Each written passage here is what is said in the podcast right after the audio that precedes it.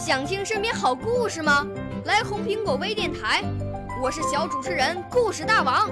想参加娱乐节目互动吗？来红苹果微电台，我是小主持人开心果。想来我们新闻现场吗？来红苹果微电台，我为你做直播报道。想有个机会脱口秀吗？来红苹果微电台，我带你在精彩栏目中互动开讲。我们的语言魅力在这里提升，我们的儿时梦想从这里起航。大家一起喜羊羊。少年儿童主持人，红苹果微电台。现在开始广播。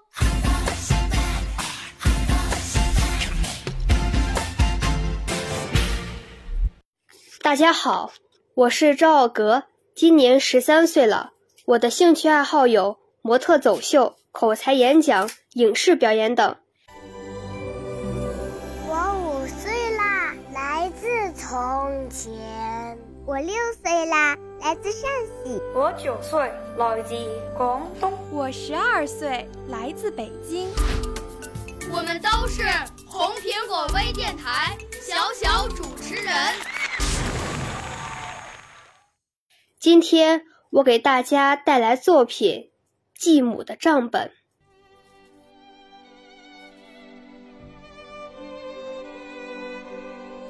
在我很小的时候。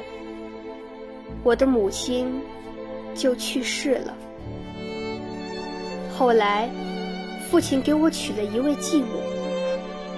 继母的儿子也很好，我们像亲兄妹一样，一家人相处得很融洽。到我十岁那年，我的父亲也去世了，我只能。和继母生活在一起。那时候家里很穷，继母的儿子学习很一般，可他却要求我必须考第一，不然就别进门。我想这是千方百计的赶我走啊！说实话，我很讨厌学习，但是我知道。自己没有别的选择。期末成绩公布了，我进步了二十多名，排在了第三。可没想到一进门，继母就罚我跪墙根儿，他还指着我骂：“周佳怡，你个不争气的废物！”这句话我记一辈子。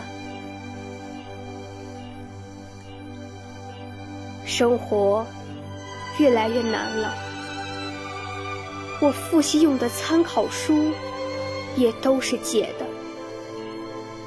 继母知道了，像施舍一样甩给我一百块钱，说：“拿去买书去。记住了，以后加倍的还我。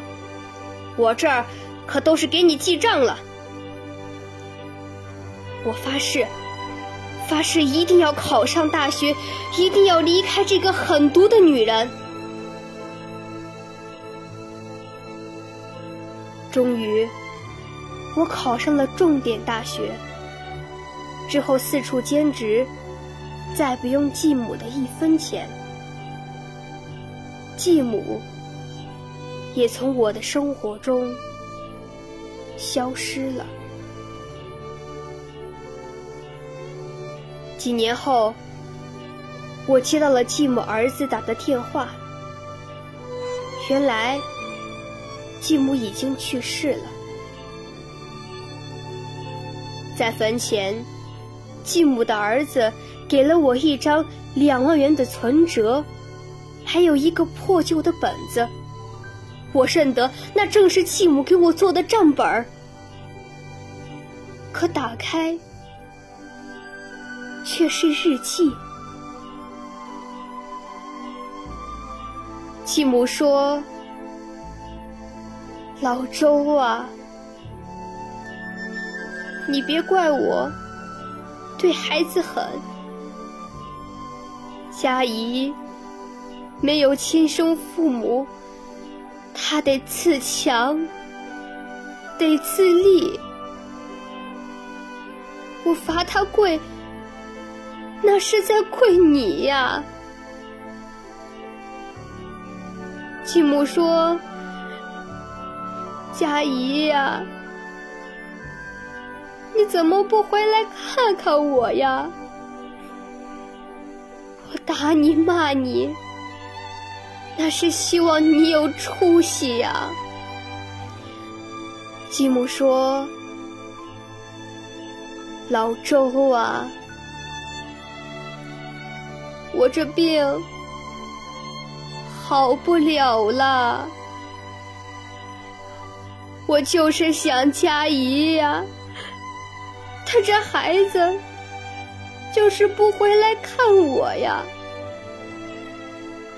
这些年我攒了些钱，给我的儿子留一部分，剩下的都给佳怡存着呢。她一个女孩子家，在外不容易呀。我可能是见不到她了。我跪在母亲的坟前，我就喊呐：“妈呀，我对不起您呐！我为什么？”不早点明白呀！我泣不成声，跪倒在继母的坟前。谢谢大家。